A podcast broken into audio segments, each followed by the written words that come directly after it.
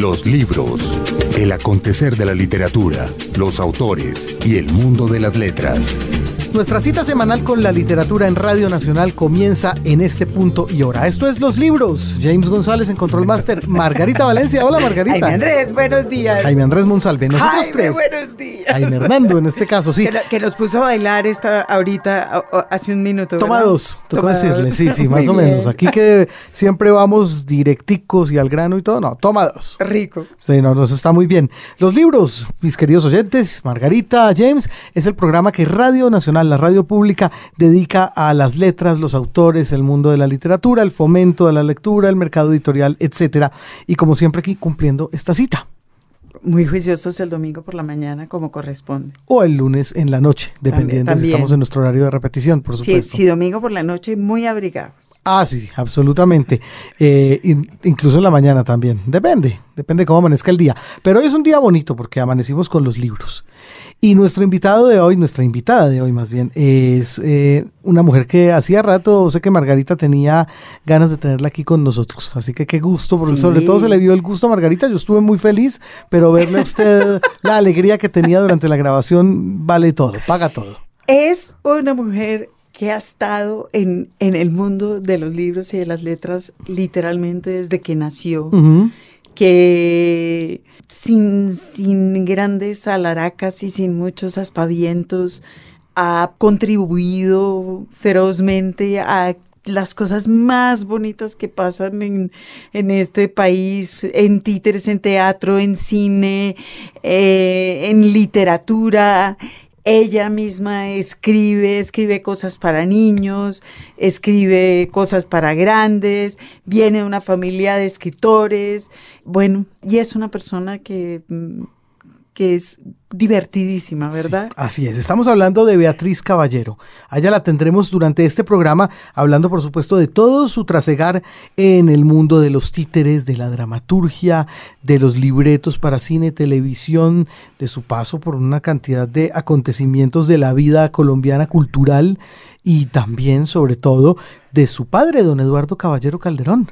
Bueno, y su, y su, su paso por mayo del 68 Casi nada. también. Que eh, va a ser sorpresivo cómo pasó bien. ella a mayo del Nos 68. habló de, de su padre, la gloria de las letras, como le dice ella, con un cilín de sorna y como le decimos nosotros, sin una gota de sorna. Absolutamente con nada. inmenso, inmenso respeto a Así la es. gloria de las letras. Hablamos también del hijo de la gloria de las letras que escribe, También, sí. que es eh, Antonio, que también escribe para niños, hace prensa, hace columnas, escribe sobre toros. Mm, Hablamos de Luis, el otro hermano, el Hablamos pintor. de Luis, ese gran, gran, gran pintor que fue, que fue Luis Caballero.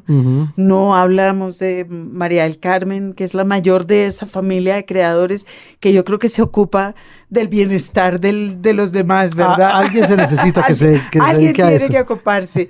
hablamos de la madre que tomaba el dictado, de la máquina de escribir, en fin, fue una conversación divertida y deliciosa. Así es, eso lo van a juzgar ustedes a partir de este momento cuando arrancamos una nueva edición de los libros. Antes de arrancar con Beatriz Caballero, Margarita, la nota del editor. La nota del editor. Es difícil encontrar a un lector dispuesto a defender su paso por la escuela. Lo usual es aseverar que el gusto por la lectura surgió en otra parte y sobrevivió por razones misteriosas a las lecturas obligatorias que se padecieron en el aula. La mala reputación entre los escolares de novelas clásicas colombianas como María y La Vorágine se explica por el hecho de haber sido impuestas sobre lectores reticentes que se hubiesen convertido en lectores voraces de no haber tenido que soportar esta tortura. Quienes así piensan parecen creer que la lectura es algo que surge de la nada. Criados por los románticos, siguen hablando también de inspiración a la hora de escribir y juran que los adolescentes echados bajo un árbol y embebidos en un libro son elegidos de los dioses, tocados por la gracia. Los lectores, por supuesto, se forman en la escuela, porque aprender a leer y a escribir es un proceso difícil descifrar los garabatos en la página, reproducirlos y construir sentido a partir del desciframiento y la reproducción del texto es mucho más complejo que aprender a manejar un jet, por ejemplo, o hacer una transacción bursátil. Optar por la vía fácil es negarle al niño una herramienta que le servirá toda la vida. La vía fácil es, por ejemplo, darle a leer a los niños textos tontos, inocuos, sin obstáculos. El discurso de la promoción de la lectura parece tener, en muchos casos, el objetivo cortoplacista de entretener a los niños un rato con libros de muchos colores. Ya verá después el adulto cómo se las arregla para navegar textos complejos. Quienes citan el maestro ignorante como modelo a seguir en la enseñanza, ignoran el hecho de que los discípulos de Jacotot sabían leer y escribir, y ese saber les permitió abordar y comprender lecturas y escrituras desconocidas. Quizás hay mucho que aprender aún para lograr despertar el gusto por la lectura en la escuela, pero sabemos sin duda que el primer paso es aprender a leer y a escribir, a entender lo que se lee y a escribir algo que entiendan los demás. Pero leer, entender y despertar el amor por la literatura será un evento mucho más improbable si lo que damos a leer a los niños es basura textual. Un libro, un autor. Nuestra invitada de hoy a los libros por Radio Nacional es Beatriz Caballero, cuya hoja de vida nos cuenta, ella misma nos la trajo, que es dramaturga, escritora de literatura infantil y juvenil, libretista, guionista, pero yo creo que no hace falta ninguna presentación. Su nombre ha estado siempre ligado al tema de la cultura en Colombia, por eso es un gusto tenerla por aquí. Beatriz, bienvenida a los libros. No, muchas gracias, pero no fue por impresionar mi hoja de vida, sino para, para, que, nos para que nos acordáramos de qué he hecho yo por haber hecho cosas tan variadas. Bueno, no, eh, de hecho las referencias que salen como hojas de vida en internet son muy sucintas. Entonces por eso, por ahora vamos a tener mucho tema que hablar. Sí, dos renglones. Estuvo bien haber traído la hoja de vida que tiene cédula de ciudadanía y todo. Así es. Bueno, y yo pues me voy a remitir primero a una de las que vi en internet, porque me parece que esa primera línea que me encontré ahí sí es parte de una hoja de vida. Dice, hija de Eduardo Caballero Calderón. Eso ya es eh, haber nacido con una línea en el currículum. ya vamos a arrancar, Beatriz, con los cadáveres exquisitos. Sí, mi primer cadáver exquisito. Pues sí, eso yo creo que por ahí solo a los 24 años lo empecé a aceptar, o sea, a pesar de que yo era la luz de sus ojos, el báculo de su vejez, me lo sentenció desde chiquita. y yo lo acompañé en sus últimos años después de que se murió mamá. Y pero no era fácil cuando era niña ser hija de un escritor que era el que estaba en ese momento, era el más importante, el, más reconocido, no solo como escritor, sino sobre todo como periodista. Él escribía a veces en El Tiempo, a veces en El Espectador, se llamaba Swan, como el personaje de Proust, que era su, él y Cervantes, sus autores favoritos. Y en mi clase estaba, en mi colegio, en el gimnasio femenino, estaba un curso más arriba, estaba Marcela Lleras, hija de Alberto Lleras Camargo, presidente en ese momento. Peor, la cruz de Marcela que la suya. Por eso entonces yo pensaba, ¿quién es más importante? Alberto Lleras, el presidente, o papá, el escritor y el periodista. Y claro, yo no tenía ningún criterio.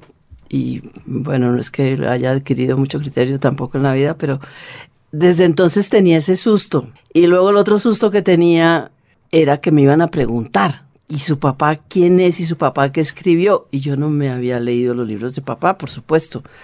Pues yo me leía los cómics, me leía Dick Tracy, Chispita Fo, que entonces precisamente papá, muy al revés de siendo un escritor, él cuando descubrió que mis hermanos y yo leí, mis, mi hermana mayor y yo leíamos cómics, sobre todo ellos, yo era muy chiquita, tenía unos cuatro o cinco años, todavía no sabía leer, nos descubrió los cómics, nos los quemó en la chimenea, uno por uno, así, ras, ras, ras. Adiós, Chispitafo, adiós, Dick Tracy, adiós, eh, Tarzán, adiós, Superman, adiós. ¡Qué horror! Y resulta que él me empezaba, él me llamaba Chispitafo porque yo era igualita a la hijita de Don Fo, que tenía unas colitas rubias.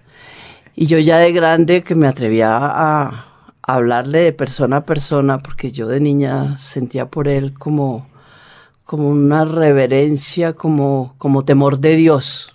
Eso que nunca sabido muy bien qué es, pero que a uno le enseñaron en, en, en, en Uno tiene que saber qué es el temor de Dios si su papá es caballero Calderón. Sí, ah, claro. Sí, sí, sí. Entonces yo me atreví a reclamar, le dije, pero es el colmo. Yo no entiendo, papá, tú que eras el escritor, el que odiabas, nos rompiste los cómics, ¿cómo no fuiste capaz de ponerme otro apodo y llamarme con el apodo de una niña de un cómic?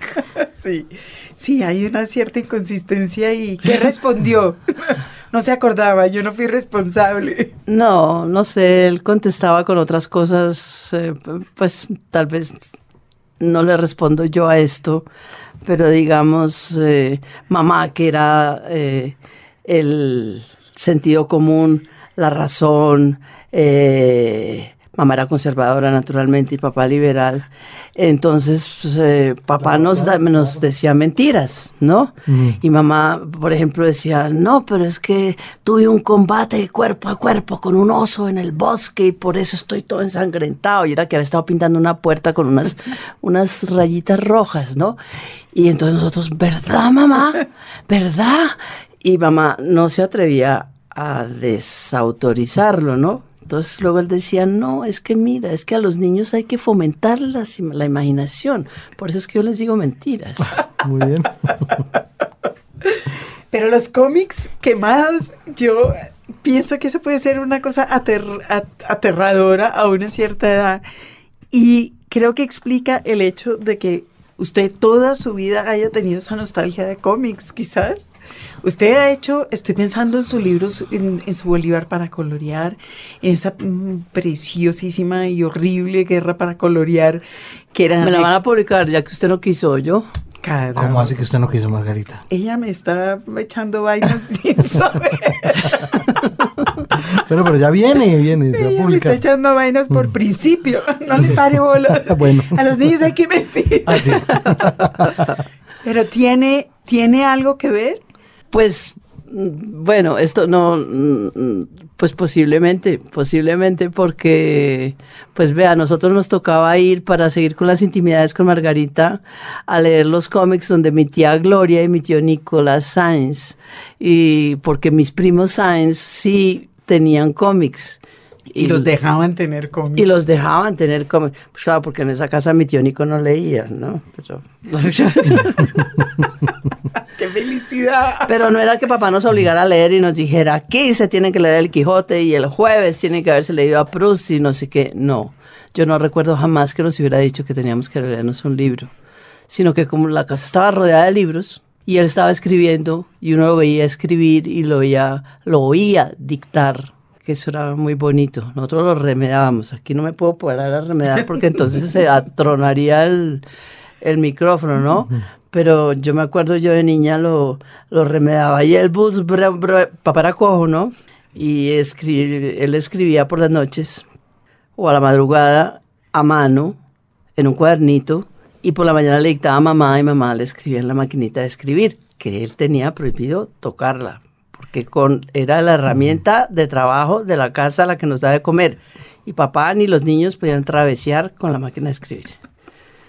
Entonces el bus bramaba, coma, trepidaba, coma, roncaba, coma, rugía carretera arriba llegando al páramo de Guantiva y nosotros íbamos tum tan y con el con el tuntan de la pata coja, tuntan, tuntan, bramaba, coma, repidaba, coma.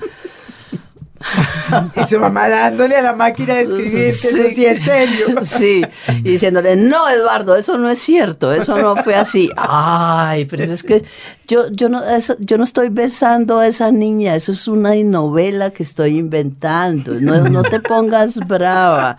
Claro que mamá no era ninguna bruta, no, para nada, mamá era la más inteligente de la casa, pero mm, ellos pues ella sí le, le ayudaba muchísimo. Claro. Beatriz, ¿cuándo cobra usted conciencia entonces de la importancia de la literatura de su padre? Cuando me encargan que escriba un libro sobre él, que yo ya tengo, que como 40 años por ahí, y comprendo que yo no me lo había leído. Me encargan que escriba un libro pro cultura para clásicos de, clásicos de la literatura. Alcanzó a salir anunciado en una pues y ese es Una colección que se publicó en, Es- en su gran mayoría y que es una colección espléndida. Sí. Yo dije, "No, pero ¿cómo se les ocurre? Yo no soy ninguna crítica literaria ni nada de esto. Pero claro, en ese momento el director o gerente era Miguel Méndez Camacho, que éramos amigos. Me había tocado en Colcultura cuando yo estuve en el Teatro del Parque Nacional. Y entonces me dijo, no, no, no, no, no, no, no se trata, es que es una biografía humana, que creo que fue cuando se empezó a poner como ese término de moda. Y entonces él me explicó, no, usted cuente cómo era eso de su papá y cómo era que escribía y cómo no sé qué. Yo primero di, di un no rotundo, después empecé sí a escribir y tenía a papá viejo ya sin mamá. Entonces yo empecé a darme cuenta que, que era ahora o nunca. Entonces yo empecé a leerlo y a preguntarle, pero ¿y cómo era eso que tú nos contabas? Porque yo nunca le paraba bolas. Pues sí, le paraba bolas, pero no con oído de, uy, de que es la gloria de las letras, como le tomaba el pelo un tío, Enrique Caballero. Barito, la gloria de las letras, y entonces en la familia lo llamábamos así. La ¿no? gloria de las letras, qué Sí, maravilla. Bueno, y sin embargo, Beatriz fue agente literaria de, de Eduardo Caballero Calderón. Pues Sigue siendo Soy- además la albacea. Claro. Sí, Soy- sí, Eduardo sí, ese, ese- ese ha sido mi oficio, ser agente, porque desde que se murió mamá, primero no existían agentes literarios, ¿no? Sino que era papá solo que, pues, que lo buscaban o que él buscaba a los editores primero, claro, y pues con mamá, mamá era la de la parte práctica. Al morir mamá, papá quedó destruido, Eh, eso fue muy duro, él decía, se murió la mitad de mí mismo, y pues entonces yo empecé a reemplazarla. Y mis hermanos empezaron a decir, mucho cuidadito te casas con papá. Porque ya veían que me iba a casar con papá y efectivamente Y me así casé. fue, claro. Sí. Se le advirtió, pero Sí, no. Sí, sí, pero nos fue bien en ese matrimonio. Porque yo mientras tanto tenía un novio que tenía 19 años, entonces compensaba con papá que tenía 78. Entre los dos así. iba promediando. Sí, sí. Bueno, eh, un momento muy importante dentro del reconocimiento de Eduardo Caballero Calderón como escritor fue eh, todo lo que se hizo alrededor del centenario de su natalicio en el 2010. eh, y usted fue curadora justamente de la exposición que se hizo alrededor de la figura de su padre.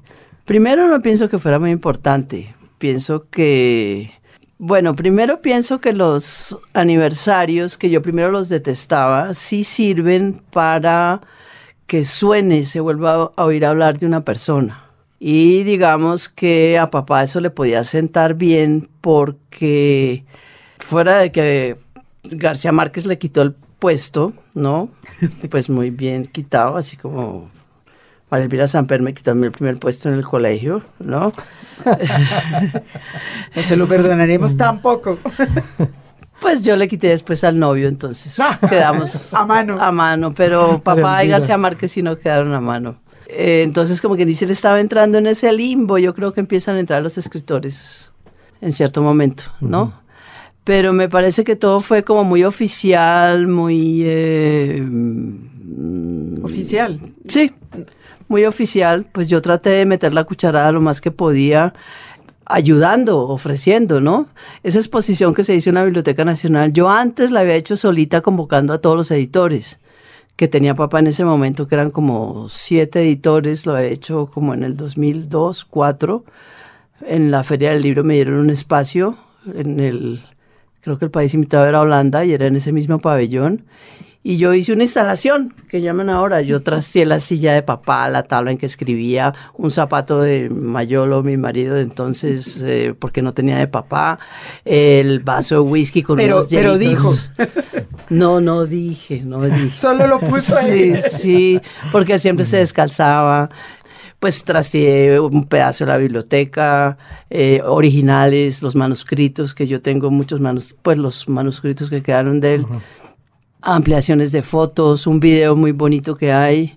Realmente me gustó más lo que yo hice antes, no porque lo hubiera hecho yo, sino porque fue una reunión de los editores, le sacaron a, a- sacaron nuevas ediciones de, de títulos y le pusieron, pues, que entre todos convinimos. ¿Usted estaba? No. No. ¿He No, debido? usted- No, porque usted ya no, ya no, lo estaba ya editando. Valencia ya, no, estaba, claro. Ya no existía Valencia Editores. Eso lo hacía el Áncora. Yo el creo. Áncora, el sí. Áncora quizás sí. y después Panamericana. Claro, y estuvo la Hojer y la Hojer había sacado también a Anchas Castilla. Sí. Bueno, y entonces fue muy bonito porque yo me acordé y pues yo tengo, yo tengo todos los recortes de periódicos fotocopiados y todo eso, pues sacados de las bibliotecas. Uh -huh. eh, cuando la oveja negra le reeditó a él como 10 títulos, él escribió un artículo en el periódico diciendo, todavía estoy vivo, todavía estoy vivo porque mis libros circulan gracias a Cataraín. Y tal cual, le pusimos ese título y era emocionante ver por toda la feria, todavía estoy vivo, la fotico de papá y todos los libros con la fajita naranja roja. Bellísimo Fue muy bonito. Eso. Es una obra inmensa, la de, la de Caballero Calderón, y una obra que ha pasado por muchos, por muchos puntos. Uno de ellos, la lectura obligatoria en, ah, los, sí, en los colegios, que es un tema que a mí me estaba preocupando mucho últimamente, porque muchos dicen que por ahí se muere un escritor. Yo pienso que por ahí puede vivir para siempre. ¿Sigue siendo leído en los colegios? Sí, pues yo creo que sí. Yo me doy cuenta por los reportes de regalías de las editoriales. Eh, pues justamente mi libro, yo lo empiezo, un, libro que yo escribí sobre el, el, este que me encargó Procultura y que finalmente lo terminé no lo editaron porque un comité de sabios de esa famosa procultura dictaminó que era una obra incestuosa. Entonces, eh, pues yo me, to me to tocó ponerme a tachar y tachar y eh, echarle vainas a papá y decir, de, revelar secretos de, de, de, de, cosas horribles que había hecho sí, para que... Sí, para que me lo publicaran. Y finalmente lo sacó Alfaguara, yo empiezo diciendo, a mí también me pusieron de tarea Eduardo Caballero Calderón. Y eso es una jartera porque yo pienso que leer por obligación es, le quita a uno las ganas de, de conocer ese autor, ¿no? Pero pues yo tuve la, lo que usted me dice, mmm, yo creo que sí sirve, pero con el tiempo. Yo creo que uno años y años después sí se quedó con la curiosidad de que algo supo de ese señor Quijote que iba en un eh, caballo, caballo y entonces quiere saber cómo era eso. Por lo menos tiene esa curiosidad que si no, que si nunca ha oído saber ni que eso existe, ¿no? Entonces, yo creo que sí sirve, que, que puede que sea contraproducente en el momento, porque uno por uno de niño y de adolescente, por principio, quiere llevar la contraria. ¿De ahí acabó usted en brazos de los títeres?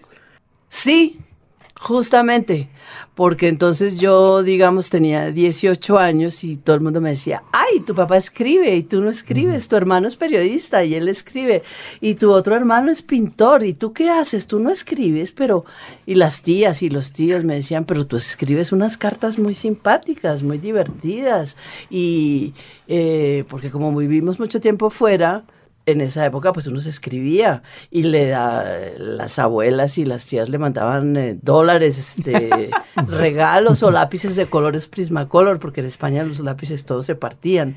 Y pues, veníamos de la guerra los pobres no, los lápices de colorear eran yo no sé hechos con qué.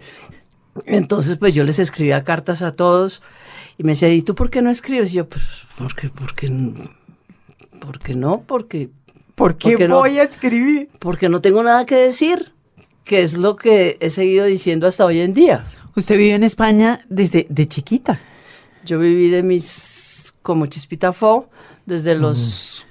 cuatro años y medio hasta los ocho.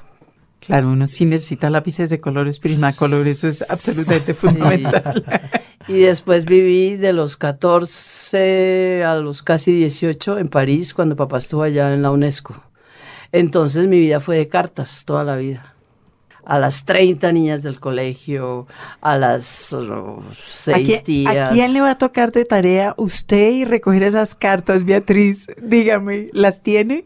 No, porque yo no escribía, yo no era tan pretenciosa como Andrés Caicedo que escribía con, con papel, papel carbón. carbón. Ah, sí.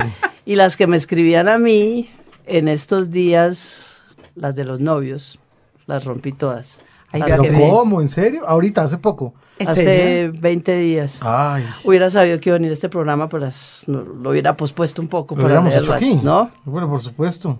Ahí está, no, Bueno. va- vamos a amarrarle las manos ya. Eh, eh, Sí. Se empieza a, a quemar cosas que ya no le toca.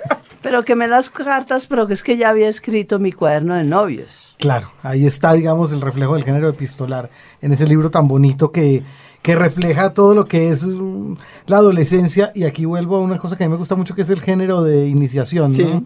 Que es bellísimo eso.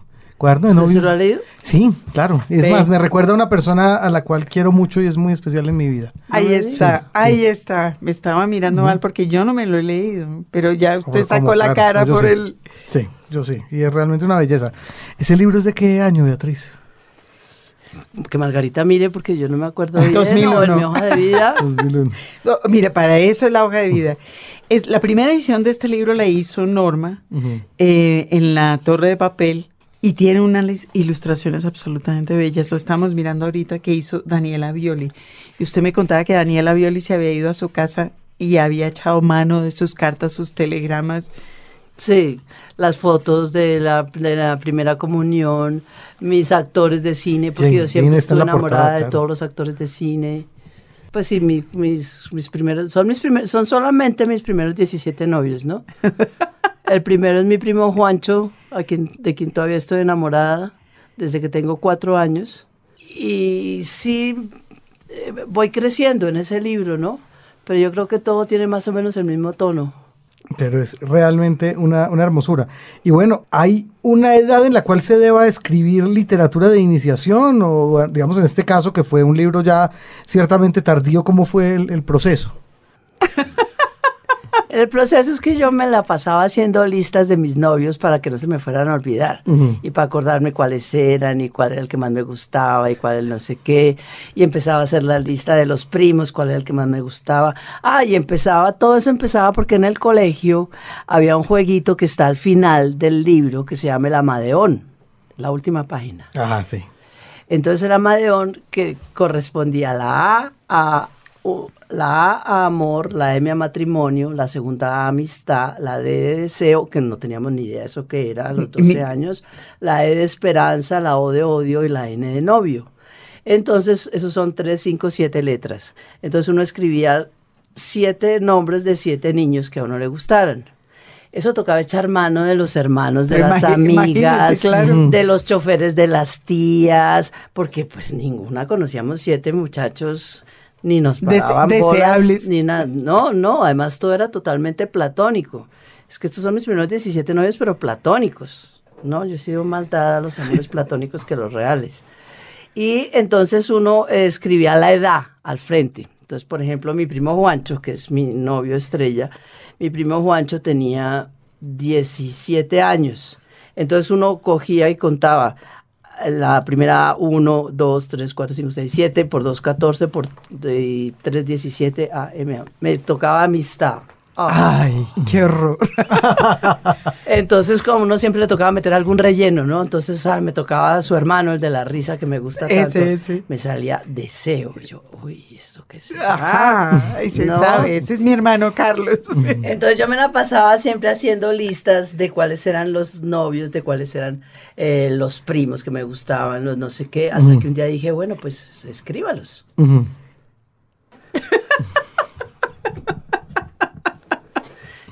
Eh, bueno, me dejaron sin respiración porque los recordé a todos uno por uno y Eso es lo bueno de estos ejercicios aquí en los libros, Margarita. Sí. En los libros, la literatura se oye. Eduardo Caballero Calderón, nacido en 1910 en Tipacoque y fallecido en 1993 en Bogotá, fue el autor de obras como El Cristo de Espaldas, El arte de vivir sin soñar, Hablamiento y pensadurías, Siervo sin tierra, entre muchas otras. Del archivo sonoro de la radio pública, el siguiente fragmento que hizo parte originalmente del espacio de viva voz transmitido por este dial entre las décadas del 80 y 90. El escritor colombiano Eduardo Caballero Calderón lee ahora un fragmento de Memorias Infantiles. Introducción al libro Memorias Infantiles. Durante muchos años fui un niño inmortal. La vejez y la muerte eran tan ajenas y problemáticas para mí como el infierno y el cielo. Estaba tan arraigado al presente y al mundo circundante que ni lo que quedaba lejos ni lo que había dejado detrás de mí tenían una verdadera existencia. Lo distante y desconocido, las ciudades, los países, los pueblos que hacían la guerra en Europa o morían de hambre en las vegas del río Amarillo, todo eso se deslizaba al margen de mi propia conciencia. Y lo que quedaba atrás en el tiempo, aun retazos enteros de mi propia vida, se esfumaban como la imagen de seres a quienes conocí y amé apasionadamente cuando era niño y hoy apenas recuerdo. Recordar la infancia es recordar un sueño. Por ser el mundo del niño un sueño muy largo, las cosas concretas y tal como son apenas le impresionan. De ahí que cueste tanto trabajo recordarlas. Si las viéramos otra vez con nuestros ojos de hombres maduros, seguramente no las reconoceríamos. Podría reconocer hoy en un viejo caserón del barrio de la Candelaria, en una aldea de Colombia sepultada por una fea capital suramericana de millón y medio de habitantes, la casa de mi abuela, por cierto que al regresar de París, después de varios años de ausencia, a comienzos de 1967 yo quise hacer lo mismo que algunos heroicos compatriotas que abandonaron los barrios residenciales de Chapinero y del norte para radicarse en lo que una vez fuera el corazón de Bogotá, los barrios de la Candelaria, la Catedral, San Agustín y Santa Bárbara.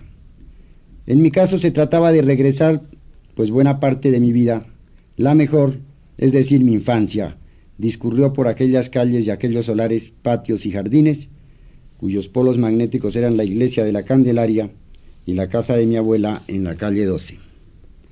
Y era una casa encantada, la única que existía entonces en el mundo, el núcleo magnético en torno del cual giraban en espiral, como una nebulosa, el oratorio del nuncio apostólico con sus vitrales de colores, la biblioteca del escritor Gómez Restrepo con sus estancias llenas de libros, el laboratorio del sabio Lleras con sus obras, con sus olores a fenol y sustancias químicas, la casa del cura Vergara que vivía obsesionado con la gramática, los conventos de monjas donde yacían enterradas en vida dos hermanas de mis abuelos, finalmente la iglesia de la Candelaria donde mi abuela iba a misa en su silla de manos, con su libro de rezo lleno de estampas de primeras comuniones, su camándula de cuentas de nácar y su perfil orgulloso de ave de presa o de papa del Renacimiento.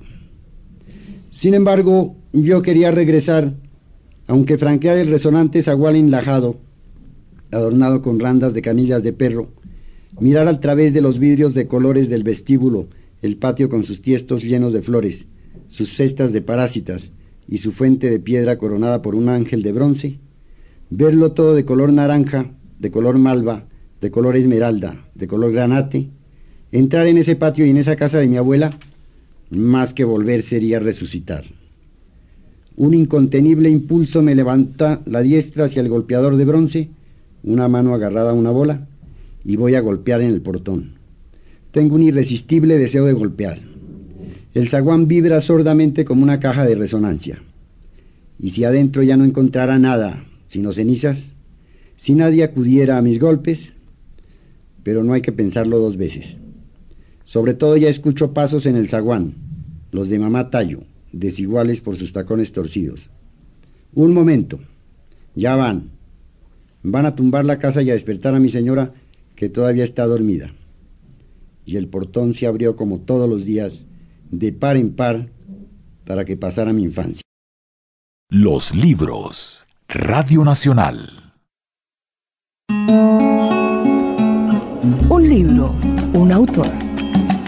A nosotros nos encanta cuando nuestros invitados leen, cuando nuestros invitados eh, toman sus propios libros y nos leen un fragmento que han elegido. Y en este caso vamos con Beatriz Caballero, nuestra invitada de hoy a los libros que nos tiene el primer capítulo de su cuaderno de novios para leernos. Por favor, Beatriz.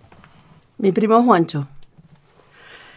Mañana cumplo cuatro años, mañana cumplo cuatro años. Canturreo y doy brinquitos en el descanso de la escalera, pero nadie me parabolas arrendaron la casa y nos vamos a vivir a la sabana, a la Juncal, la finca de un tío.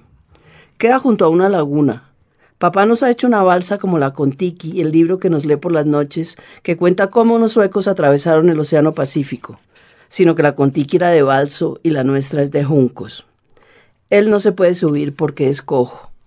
A mí tampoco me dejan montar en la balsa porque estoy muy chiquita. Esa es la disculpa que tienen mis hermanos para todo. ¿No ve cómo se bambolea? ¿Qué tal que se caiga? Usted no sabe nadar. Me quedo acurrucada en la orilla viéndolos alejarse. La laguna está llena de juncos verdes, otros amarillentos en los que a veces se enreda la balsa. Si estuviera Juancho, él sí me montaba. Tengo que tenerme solita, eso sí, pero él me sube y me lleva. Cuando Juancho viene nos la pasamos jugando a los indios, medio en pelotos, con unos taparrabos que nos hizo tratar con unos pijamas viejos de papá. Le damos vueltas a la laguna en fila india, dándonos golpecitos en la boca con dos dedos. ¡Uh! Nos sentamos con las piernas cruzadas y nos saludamos como los indios de Peter Pan. ¿Por qué decimos au? ¿Por qué decimos au? Es más fácil decir au que decir cómo has estado. Lo mejor de la laguna y del juncal es cuando viene Juancho. Un fin de semana viene él, otro María Lucía. Son hijos del tío Santiago, que en Nochebuena echa voladores en la sala y los hace explotar en botellas de whisky desocupadas. Yo tiemblo a la hora en que nos mandan a acostar porque María del Carmen se sienta en la cama en pijama a arrancarse las uñas, las de las manos y las de los pies. Cuando termina, sigue con las nuestras. Mis hermanos y yo le decimos madrastra. Arriba del garaje donde mamá guarda su Buick azul modelo 48 hay un zarzo lleno de chécheres a donde nos subimos a jugar. Se suben mis hermanos, porque a mí siempre me dejan abajo. Yo soy la más chiquita y para completar, miedosa y gorda. Para subir al zarzo hay que coger impulso desde la entrada del garaje, pegar un salto, empujar con una mano la puertica de madera que hay en el techo, colgarse de los bordes del hueco de la entrada y luego elevarse haciendo toda la fuerza en los brazos, lanzar las piernas hasta tocar el suelo, que tengo idea que es de madera, y arrastrar el cuerpo hacia adelante empezando por las piernas porque el techo es bajitico. ¿Qué están haciendo? Me atrevo a preguntar yo con el pescuezo tronchado de tanto mirar para arriba. No me contestan me dejan abajo sola esperando, hasta que un día me logré subir. ¿Logré? Me subió Juancho, me vio y se apiadó de mí. Se bajó de un brinco, cayó a mi lado, me cogió por las piernas y me alzó. Casi tocó el techo con la cabeza. Él, el más rubio, el más alto, el de los ojos más azules, el que no le tiene miedo a nada, al que se le ocurre todo, se fijó en mí, me ayudó y obligó a mis hermanos a darme la mano para que me ayudaran a subir que el tiempo se detenga y mi primo Juancho me siga alzando eternamente hasta el zarzo. Mi memoria se paraliza en ese momento en que Juancho, que debía tener unos 12 años y yo cuatro, me alzó y no supe más de mí. Ahora viene lo peor. Otra de esas tardes de diciembre y un cielo infinitamente azul fuimos a jugar al silo. Del trigo no me acuerdo, de Juancho sí. Se trepó como un mico hasta lo alto de la torre por unas escaleritas de hierro. Arriba, con el sol atrás, se quitó la camisa, extendió los brazos, se asomó y sonrió de oreja a oreja. Cierra los ojos, me dijeron mis hermanos que saben que estoy enamorada de él. Nosotros te decimos cuándo los puedes abrir. Yo los cerré. Se puso todo negro. Se hizo un gran silencio. Alcé la cara hacia la torre, pero a través de los párpados vi solo rojo. Ya puedes abrirlos. Abrí los ojos y Juancho no estaba allá arriba, estaba tirado en el suelo, al lado del molino, muerto. Me le tiré encima llorando. Entonces él soltó la risa y resucitó. El niño Dios me trajo un triciclo. Cuando me fui a montar, ya estaban Antonio y Juancho dándole vueltas al patio a toda velocidad, usándolo como patineta porque es muy chiquito para ellos. El uno pedaleaba sentado en el sillín y manejaba el manubrio. El otro iba atrás, subido en el estribo, impulsándolo con un pie. Yo los miraba fascinada ellos dando vueltas y vueltas cada vez más rápido, hasta cuando el triciclo hizo un ruido raro como si algo se hubiera roto, y por más de que Antonio y Juancho lo empujaran, no quiso andar más. A mí no me importó, y hasta llegué a sentirme orgullosa de que mi triciclo lo hubiera dañado Juancho. Cuando mamá preguntó qué había pasado con el triciclo de la niña, yo le eché toda la culpa a Antonio. Cuando viene María Lucía es muy distinto, ella sabe coser. Las niñas les hacemos vestidos a las muñecas en la máquina de tatá. Vamos a comprar telas a Funza, pero yo me acuerdo, es de Suacha, por las casas pintadas de rosado Suacha, mi color favorito. El niño Dios nos trajo a María del Carmen y a mí en las Boni Moñitos, unas muñecas de caucho muy rosadas, con un par de moñitos de pelo rubio al lado y lado de la cabeza. Desde un principio supimos que las había traído tía de Nueva York. Papá no, porque él odia a los Estados Unidos. A la mía se le hundió uno de los moñitos y ni con la aguja de crochet se lo hemos podido sacar. A papá se le ocurrió ponerle un mechón de pelo, pero solo una de las muchachas se lo dejó cortar, y es negro y crespo. La pobre muñeca tiene un ojo medio cerrado, pues le entró arena en la laguna. Mamá me ayudó a tejerle un suétercito con una lana gris que le sobró de los suéteres que les hizo a mis hermanos. La Bonnie de María del Carmen sigue intacta, inmaculada, de vestido blanco, sentada sobre su cama. Mi primo Juancho vive en Santa María. Es una calle que va desde la capilla en la carrera séptima hasta la escuela en la novena. Todas las casas son de la familia, hasta la capilla y la escuela que las mandó a hacer mamalita. Las dos casas gemelas de arriba junto al lago detrás de la capilla son oscuras y lúgubres. En una vive la señora del carro azul que deja debajo de un árbol y nos regaña porque nos le subimos encima a coger cerezas. En la otra viven los García que son muy morenos y no nos dejan meter con ellos. Juancho es amigo el más grande. Con los otros dos nos vemos a escondidas. Las hijas y nueras van todas las tardes a tomar té a la casa de mamá Vi le llevan sus collares de perlas para que los ensarte y los use un tiempo. Sobre su piel las perlas reviven y se ponen brillantes. Los tíos llegan por la nochecita a hablar de política. Todos son conservadores. El único liberal es papá que casi nunca va. Además, nosotros no vivimos ahí. Nos molestan con que somos del sur. Los domingos toca misa de doce, empanadas y ajiaco. Después no nos dejan entrar ni para tomar onces. Los niños y los perros en el jardín. Desde la puerta una tía nos llama con un chiflido y a cada uno le da una pastilla de chocolate crudo y un pan. Y mientras los grandes toman té, los 21 primos jugamos a las escondidas, gambetas, cuclí, mama, sardinas, al repepinito, caminamos por las tapias, nos trepamos a los árboles. Ellos. Luis es el que llega más alto, sacude las ramas y las niñas corremos con las faldas extendidas a recoger las cerezas que después repartimos religiosamente. Una tarde, ya a oscuras, no habían instalado los postes de la luz. Estábamos todavía jugando sardinas. Sardinas es como un cuclí o escondidas al revés. Hay uno que se esconde y los demás cuentan. Luego salen a buscar al que se ha escondido y poco a poco todos van desapareciendo. El que encuentra al que se escondió, calladito, se esconde allí mismo con él. Los otros van llegando, se apiñuzcan los unos encima de los otros y así hasta que los descubre el último y todos se burlan de él. Pues ya de noche me tocó esconderme a mí y que los demás me buscaran. Me escondí debajo de unas zarzas, unos bugambiles, creo, que forman una especie de cueva arriba de la casa de Mamalita. Acurrucadita, sola, todo oscuro, alcanzaba a oír las voces de los demás buscándome. En el fondo del alma prefería que me encontraran. Por entre las ramas alcanzaba a ver la blancura de las paredes de la capilla. De repente, no sé de dónde, apareció Juancho. Sentí tal confianza que no grité, no me asusté, me quedé quietica contra él oyendo su respiración y yo conteniendo la mía para oírlo mejor, prendida de sus ojos brillantes, las miradas cómplices, pendientes de las voces que se acercaban. Con él nada malo podía pasar, pero al sentir el roce con los matorrales a medida que nos iban encontrando los otros y se unían a nosotros, yo a él lo perdía. Otra vez alguien avisó que había visto pasar corriendo a Juancho por la novena con el señor del Palas persiguiéndolo con un cuchillo enorme que siempre lleva bajo la camisa. A mí se me leó el corazón. La capilla estaba en obra. Tal vez el que avisó fue uno de los obreros que había ido a tomar gaseosa a la tienda. Llegó la segunda noticia, que Juancho se le había escapado al señor Trujillo. Se lo preguntamos a los albañiles, lo buscamos en los confesionarios, en el campanario, en la sacristía. Podía estar escondido en cualquier parte, en el armario las casullas bordadas con hilos de oro por mamalita. Con razón se quedó ciega. La verde para Pentecostés, la blanca el día de la Ascensión, la morada en Semana Santa, la negra para las misas de difuntos, la roja como de torero. Pero Juancho no estaba en ninguna parte. ¿Y ahora qué hacemos? ¿Le avisamos a la policía? ¿Qué le vamos a decir a mi tío Santiago? ¡Bobos! Llegó corriendo a avisar Carlos con la boca llena de roscón. Juancho está en su casa tomando onces. Juancho sabe eructar como los romanos, inflar la barriga como si estuviera preñado. Le cabe una naranja entera en la boca cuando los demás apenas sonreímos con la cáscara de un gajo. Es capaz de hacer unas bombas de chicle tan grandes que le tapan la cara y no se le estallan.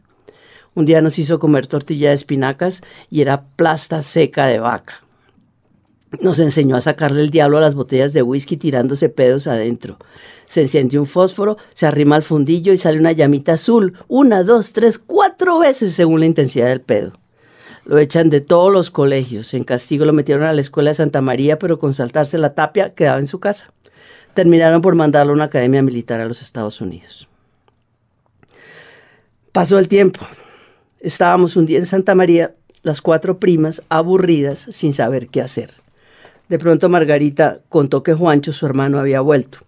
Yo no tuve paz hasta que las convencí de que fuéramos a verlo. Abajo, al final de la calle sin asfaltar, con el sol dorado de las cuatro de la tarde, debajo del eucalipto que hay junto a la casa de mi tío Santiago, lo vi y se me desbocó el corazón. Juancho lanzaba un lazo hacia arriba y hacía como si fuera a enlazar un caballo. Lo sostenía en lo alto formando círculos que se convertían en ochos. Subían, bajaban, se deshacían, el lazo caía, daba un latigazo contra el suelo y el lazo volvía a alzar el vuelo.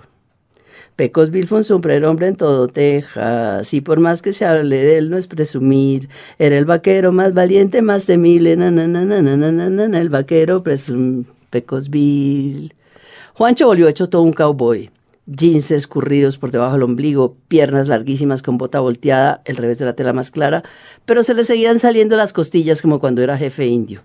Tenía su mechón rubio en la coronilla, la misma risita en los ojos de un azul transparente y la boca siempre mojada. De ahí en adelante, la tarea de inglés se volvió mi disculpa para ir a verlo. Escoltada por las primas y sin oposición de su hermana Margarita, voy a buscarlo todas las tardes a eso de las seis. Claro que a esas horas dan el investigador submarino y la casa del tío Santiago es la única donde hay televisión. La nuestra no hay ni siquiera nevera y la cocina es de carbón. Cuando por fin llego a donde él, con mi cuaderno de inglés en la mano, me odio por haber ido a buscarlo, no sé qué decirle, soy incapaz de mirarlo a los ojos, me paraliza la timidez, hasta salgo corriendo. Pero todas las noches, cuando me voy a dormir, rezo una y otra vez. Me voy a soñar con Juancho, me voy a soñar con Juancho, me voy a soñar con Juancho como le ordenaba Martiñón a Antonio que se durmiera cuando lo iba a hipnotizar. Y me sueño con Juancho. Una vez llegué a soñar que me daba un beso. La primera vez que me besaron ya sabía cómo era. Mide 1,98, calza 44, tiene la mano multada, es la manga más dura del Tubavian donde todos los matones de Bogotá se encuentran para pelear. Le gusta Kim Novak, la actriz de cine de suétercito apretado y escote en B. Le consigo fotos de ella y tiene una novia chiquitica. Se llama Vicky, es de pelo negro, no le llega más arriba de la cintura. Una tarde con la prima Beatriz los estuvimos espiando por una puertica del jardín de su casa. En Semana Santa le eché por debajo de la puerta un sobre con todos mis ahorros y un papelito que decía para que invite a su novia sin firmar. Luego yo pasé las vacaciones más tristes de mi vida en una finca de tierra fría, pensando todo el tiempo en él y atormentando a mi prima Beatriz. ¿Con qué estará haciendo? ¿Se acordará de mí? Me lo encontré una noche en una discoteca en Cartagena, enorme, con una calva redonda y rosada. Está casado con Vicky, tiene casa, hijos, fincas, flores, yate y sigue siendo el mismo. Se me desboca el corazón. Deme su teléfono y lo apunta en la palma de la mano. No he vuelto a salir de la casa. Mi hija, haga algo, lea, cosa, teja, estudie, coja oficio, no se encierre, salga. ¿Y qué tal que timbre el teléfono y sea Juancho? El día que cumplió 50 años me invitó a su fiesta. Duró tres días. Empezó con una parranda vallenata en el bus que nos llevó a Tierra Caliente, a un hotel solo para los invitados. Yo le llevé 50 voladores de regalo. Fui con mi novio Juancho de 19 años, que llegó cuando el bus ya estaba arrancando. Desde que se vieron se gustaron. Hubo música, mariachis, gallos. Bailé con él y fue tal la dicha que nos tiramos vestidos a la piscina. Se me mojaron las mechas de los voladores que tenía en el bolsillo. No importó, estaba con Juancho. Él no se desprendió un instante de Vicky, ni ella de su mochila donde siempre lleva montones de billetes, una botella de whisky para él, una de vino blanco para ella y la pistola de Juancho. Los libros. Radio Nacional. Hay por lo menos dos formas de mostrar una erudición irritante. Un personaje inolvidable. Qué bueno tener, Margarita, hoy a Mark Twain de personaje inolvidable. Pues en realidad la excusa para hablar de Mark Twain, que siempre cualquier excusa es buena, es la máquina de escribir. Ah, Entonces, digamos que podemos decir que nuestro personaje inolvidable hoy es la máquina de escribir, pero en realidad vamos a hablar de Mark Twain. Bueno, perfecto. De la máquina de escribir de Mark Twain. De la para ser pues, más- Es que el, el punto es eso. Esto es una nota que me mandó Rafael Baena hace unos días y que a mí me pareció sensacional. Sí. Que cuenta que Twain eh, fue uno de los primeros escritores en adoptar la máquina de escribir como método para, para escribir. Y que eh, es- escribió Twain en su autobiografía que Tom Sawyer había sido el primer libro que él había escrito en máquina de escribir y Ujú. que, que, que había entregado al editor como una, una copia mecanográfica. Ah, muy bien. Twain compró su primera máquina de escribir eh, en 1874 por 125 dólares. Era una bestia carísima. Carísimo. Es decir, una máquina de escribir, ni siquiera hoy, que ya es una antigüedad, cuesta eso. Pero en 1875 le escribió a Remington, a los, a los eh, fabricantes de la, de la máquina, diciéndoles que él no podía seguir usando esa máquina de escribir porque esa máquina de escribir lo había llevado por el mal camino ¿Qué y lo había y lo había sí, lo había acabado moralmente porque todo el tiempo mientras estaba trabajando estaba maldiciendo. Mm, vea, Entonces pues. que lo devolvía. Mm. Devolvió la máquina dos veces y dos veces se la devolvieron, de hecho. Hasta que por fin, en 1883, entregó lo que realmente fue el primer manuscrito, el primer manuscrito mecanografiado, que fue La vida en el Mississippi, en 1883. Y que según cuentan, por supuesto, no la mecanografió él, Ah, no, la dictó. la dictó. Bueno, a una, lo mismo que hacía Caballero Calderón con su mujer, según nos cuenta Beatriz, le Es dictaba a una a una persona y entonces esta persona fue la que escribió la vida en el Mississippi, que fue el primer eh, manuscrito, el primer texto mecanografiado que, que Twain entregó y que se publicó. La máquina de escribir en el, en el siglo XIX era un bicho muy recién inventado y muy extraño que se habían inventado para los ciegos. Ah, para los ciegos. Para los ciegos, pues claro, porque todo el mundo decía, ¿para qué carajos vamos a inventar una máquina para las personas que ven si las personas que ven usan lápices? Bueno, mire usted, qué curioso. o, o plumas. Sí. Entonces se la inventaron para los ciegos y pero la gente, los videntes empezaron Mm. a usarla. Y en un momento dado, entonces, eh, le, me- le metieron la cinta. ¿Usted alcanzó a usar máquinas? Claro, Margarita, a mí me dieron clases de mecanografía en la universidad. Ah. Con eso le digo todo. Eso Doña sí- Elcita de Aguirre. Eso saludo. sí es verdadero conocimiento. Sí, nada más que absolutamente. Lo demás es bueno. Sí, en unas Remington así viejísimas. una Recuerdo, sí. Remington. Yo también tuve una Remington. Ujú. Y después le pusieron, bueno, la, la- la fueron arreglando porque era una, es, eh, era un aparato estoperoludo. Mm. Y siguió siendo hasta su, Sí. hasta su muerte. Yo creería que sí, claro. Bueno. Le cambiaron el teclado, ¿no? El orden de las letras. Pues trataron de cambiarle el teclado. Y Ujú. esta también es una historia bo- bonita que sacamos de un comentario sobre un libro que cuenta la historia de la máquina de escribir. De Ujú. un señor Darren Weschler Henry. Ah, muy bien. Bueno, este señor Henry cuenta que un señor Scholes de Milwaukee fue el que se inventó el teclado. El teclado actual. El teclado que se llama el teclado QWERTY, porque dice Ujú. Q-W-E-R-T-Y. Sí, es el, La- el orden de, eso. la- de las primeras letras que uno se encuentra en la primera hilera de la máquina de escribir o del Exacto. computador. QWERTY. sí. Lo que dice, lo que, lo que dice este señor es que ese teclado era bastante delirante cuando se lo inventaron y lo que arregló Scholz siguió haciendo un teclado completamente delirante que no tiene pies ni cabeza Ya. ni ayuda a nadie a, a escribir con mayor velocidad. Ajá. Pero parece, y eso si usted usó máquina de escribir sabe que es verdad, parece que las teclas se, se tropezaban unas con otras. ¿A usted no le pasaba? A mí si pasaba que las teclas se hundían y de repente no levantaban, se quedaban pegadas. Claro. Sí, el martinete se quedaba como pegado sobre el papel. O se, o se ah, sí, se cruzaban entre el- ellas. Exacto. Sí, también pasaba eso. Los dos martinetes, cuando uno apretaba dos teclas a la vez, se cruzaban y quedaban pegados. O cuando uno sí, escribía sí. demasiado rápido. Entonces, Claro. este tipo Scholz lo que hizo fue cambiar el teclado e inventarse este teclado QWERTY para impedir que esto pasara, cosa que como sabemos los Siguió usuarios pasando. de la máquina no se mejoró nada. Sí. Pero al final yo creo que se aburrieron eh, con la cosa del teclado y los cambios y lo dejaron estar. Y así se quedó un teclado que no, realmente no tiene pies ni cabeza.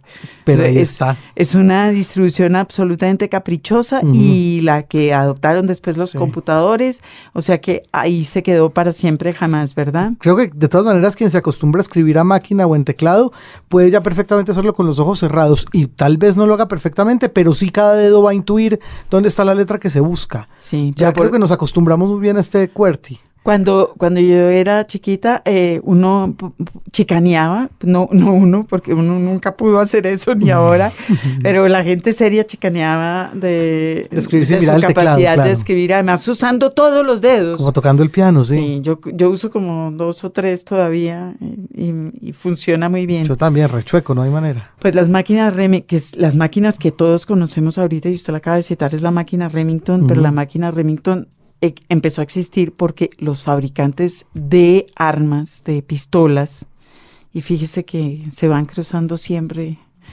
eh, esas, esas cosas en el mundo, eh, compraron, estaban buscando un producto y resolvieron comprar la máquina de escribir y empezaron a cuadrar el, los balances de la empresa con pistolas y máquinas de escribir. Mire usted. Eso está bueno.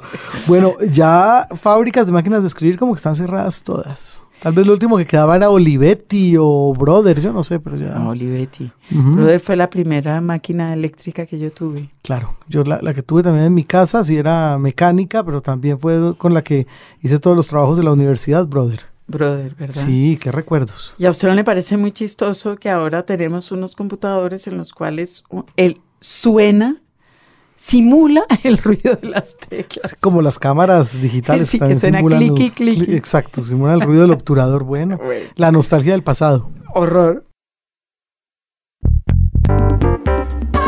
En verso o en prosa.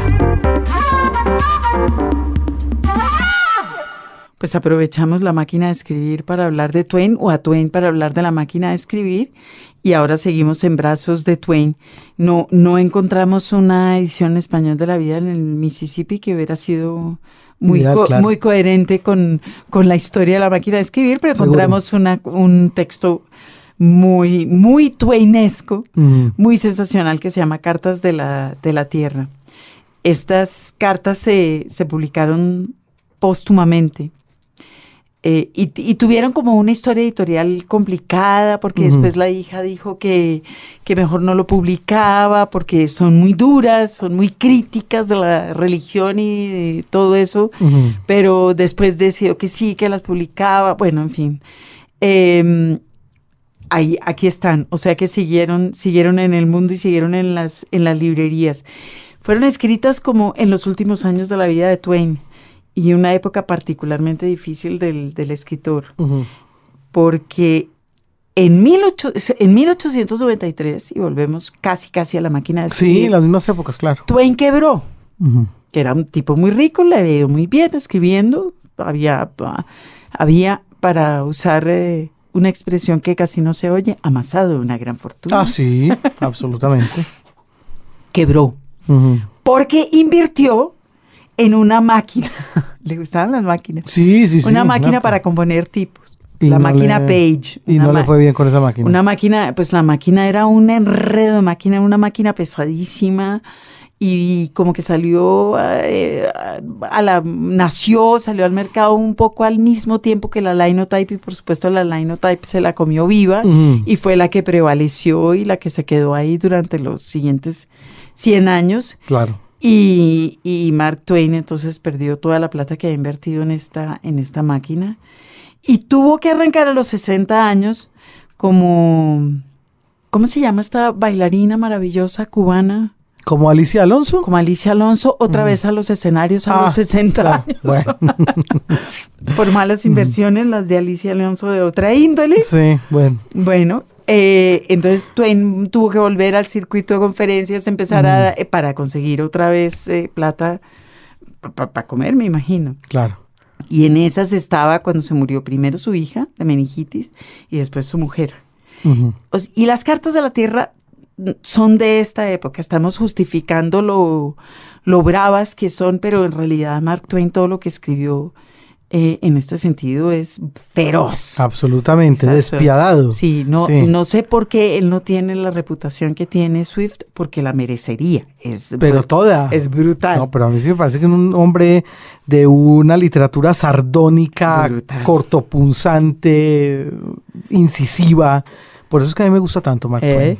Sí. Pues las cartas de la tierra son 11 cartas escritas por el arcángel Satanás a los arcángeles Miguel y Gabriel a partir de su observación de los curiosos hábitos de los hombres y de pues de esa cosa que tienen con la religión y la entonces esas son esas 11 cartas y vamos a leer la segunda y un pedacito de la tercera, ¿verdad? Sí, vamos a proceder a la lectura de una de ellas que se llama la carta de Satanás y la carta número dos también, un fragmento. Dice así. Este es un lugar extraño, un lugar extraordinario e interesante. No hay allí nada que se le parezca. Toda la gente es loca, al igual que los animales, la tierra y la naturaleza misma. El hombre es una rareza maravillosa. En las condiciones más favorables es una especie de ángel del grado más bajo enchapado en níquel. En las peores es indescriptible, inimaginable y siempre el hombre constituye un sarcasmo. Y sin embargo, con toda sinceridad y halagándose, se llama a sí mismo la obra más noble de Dios. Es verdad lo que les digo, y esta idea no es nueva en él. La ha pregonado a través de todos los tiempos creyendo en ella. Nadie en toda su raza se ha reído de tal pretensión. Más aún, si puedo obligar a ustedes a hacer otro esfuerzo de imaginación, está convencido de ser el favorito del Creador. Piensa que el Creador está orgulloso de él, hasta cree que el Creador lo ama, que siente pasión por él, que se queda levantado de noche para admirarlo. Sí, y que está para protegerlo y alejarlo de problemas. Le reza y cree que él lo escucha. No es una idea curiosa. Llena sus oraciones de toscas alabanzas floridas y de mal gusto, y piensa que él se sienta ronroneando a gozar de esas extravagancias. Los hombres rezan todos los días pidiendo ayuda, favores y protección, y lo hacen con esperanza y con fe, aunque ninguna de sus oraciones jamás ha recibido respuesta. La afrenta diaria, el fracaso diario no los desanima, siguen rezando lo mismo. Hay algo casi noble en su perseverancia, y ahora debo exigirles otro esfuerzo. El hombre cree que irá al cielo. Tiene maestros asalariados que así lo afirman. También le dicen que hay un infierno de fuego inextinguible al que irá si no guarda de los mandamientos. ¿Qué son los mandamientos? Son algo muy curioso, se los comentaré más adelante. Y la carta número dos, Margarita dice así. Comillas, nada les he dicho sobre el hombre que no sea cierto. Deben perdonarme si repito esta observación de vez en cuando en mis cartas. Quiero que tomen en serio lo que les cuento y siento que si yo estuviera en el lugar de ustedes y ustedes en el mío, necesitaría este recordatorio cada tanto para evitar que flaqueara mi credulidad. Porque no hay nada en el hombre que no resulte extraño para un inmortal. No ve nada como lo vemos nosotros. Su sentido de las proporciones es completamente distinto y su sentido de los valores diverge tanto que a pesar de nuestra gran capacidad intelectual, es improbable que aún el mejor dotado de nosotros pueda nunca llegar a entenderlo. Tomen por ejemplo esta muestra. Ha imaginado un paraíso y dejó fuera del mismo el supremo de los deleites, el éxtasis único que ocupa el primerísimo lugar en el corazón de todos los individuos de su raza y de la nuestra, el contacto sexual. Es como si a un agonizante, perdido en un desierto abrasador, le permitiese un eventual salvador poseer todo aquello largamente deseado, exceptuando un anhelo, y éste escogiera eliminar el agua. Su cielo se le asemeja, extraño, impensante, asombroso, grotesco. Les doy mi palabra, no posee una sola característica que él realmente valore. Consiste entera y completamente en diversiones que no le atraen en absoluto aquí en la tierra, pero que está seguro de que le gustarán en el cielo. ¿No es extraño? ¿No es interesante? No deben pensar que exagero porque no es así. Les daré detalles. La mayor parte de los hombres no cantan, no saben hacerlo, ni se quedan donde otros cantan si el canto se prolonga por más de dos horas. Presten atención a eso. Solamente dos hombres de cada cien tocan un instrumento musical y no hay cuatro de cien que tengan deseos de aprender a hacerlo. Tomen nota. Muchos hombres rezan, no a muchos les agrada. Unos cuantos oran largo tiempo, los otros abrevian. Van a la iglesia más hombres de los que quieren hacerlo. Para 49 de cada 50 hombres el día santo es insufriblemente aburridor. De todos los hombres que asisten a una iglesia un domingo, dos tercios ya están cansados en la mitad del servicio y el resto antes de que termine. El momento más grato para ellos es aquel en el que el sacerdote alza las manos para la bendición. Se puede oír el suave murmullo de alivio que recorre la nave y apreciar su gratitud. Cada nación menosprecia a las demás. Cada nación detesta a todas las demás. Las naciones de raza blanca desprecian a las naciones de color, de cualquier tinte, y si pueden las someten a opresión. Los hombres blancos rehúsan mezclarse con los negros o casarse con ellos. No les permiten el acceso a sus escuelas o a sus iglesias. Todo el mundo odia a los judíos, no los toleran a menos que sean ricos. Les ruego que tomen nota de estos detalles. Más aún, la gente cuerda detesta los ruidos. A todos, cuerdos o locos, les gusta tener variedad en la vida. La monotonía los cansa rápidamente. Todos los hombres, según la capacidad mental que les haya tocado en suerte, ejercitan su intelecto constantemente, sin cesar, y esa ejercitación constituye una parte esencial, vasta y preciada de su vida. Aquel con un intelecto mínimo, así como aquel con uno superior, posee algún tipo de habilidad y siente gran placer en ponerla a prueba, verificándola, perfeccionándola. El niño que supera a su camarada en el juego es tan laborioso y tan entusiasta en su práctica como lo es el escultor, el pintor, el pianista, el matemático y el resto. Ni uno de ellos podría ser feliz si se le vedara el uso del talento. Pues ahora ya tienen ustedes los hechos. Saben qué les gusta a la raza humana y qué le disgusta. Ha inventado un cielo, sacado de su propia cabeza por sí solo. Adivinen cómo es ni en 1500 eternidades podrían hacerlo, ni la mente más capaz que ustedes o yo conociéramos en 50 millones de infinitudes podría hacerlo.